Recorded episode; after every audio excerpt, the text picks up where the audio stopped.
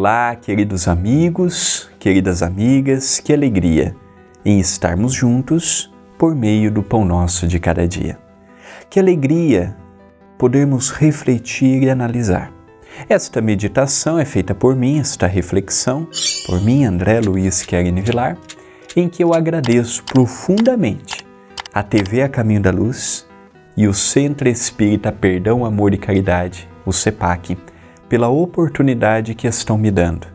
Dia após outro, tenho aprendido muito, tenho refletido muito com as frases de Emmanuel, com as intuições dos bons espíritos, e eu espero que igualmente você deste outro lado também esteja. A frase de hoje é de Emmanuel, pelas mãos de Chico Xavier, contido no livro Urgência.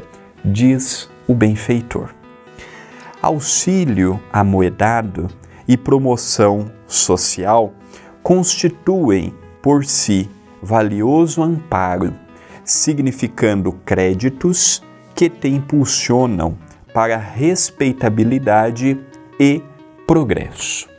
Auxílio amoedado e promoção social. Com tanta fome como temos visto hoje, Há muitos anos eu participo da sopa fraterna aos sábados. Antes da pandemia, fazíamos um panelão, um panelão e um pouquinho mais. E às vezes até sobrava. Fazíamos terça e sábado.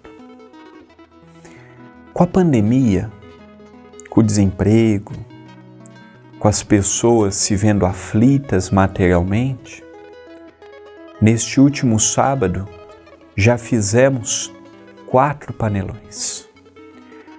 Em termos de litros, aproximadamente 240 litros de sopa. Aumentamos mais um dia na semana, terça e quinta. Já tinha quinta, aumentamos a terça. Por terça e por quinta, são feitos aproximadamente 180 quilos de comida. Então multiplica duas vezes por semana 180 quilos cada um e aproximadamente 240 litros de sopa aos sábados. E se dessemos comida todos os dias, teríamos filas todos os dias.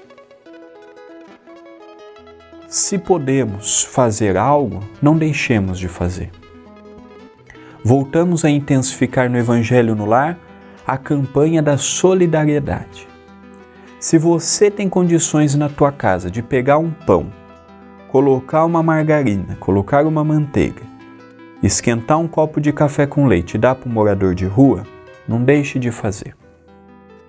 Se você tem condições de fazer uma marmitex, com o almoço que sobrou, não esqueça de fazer.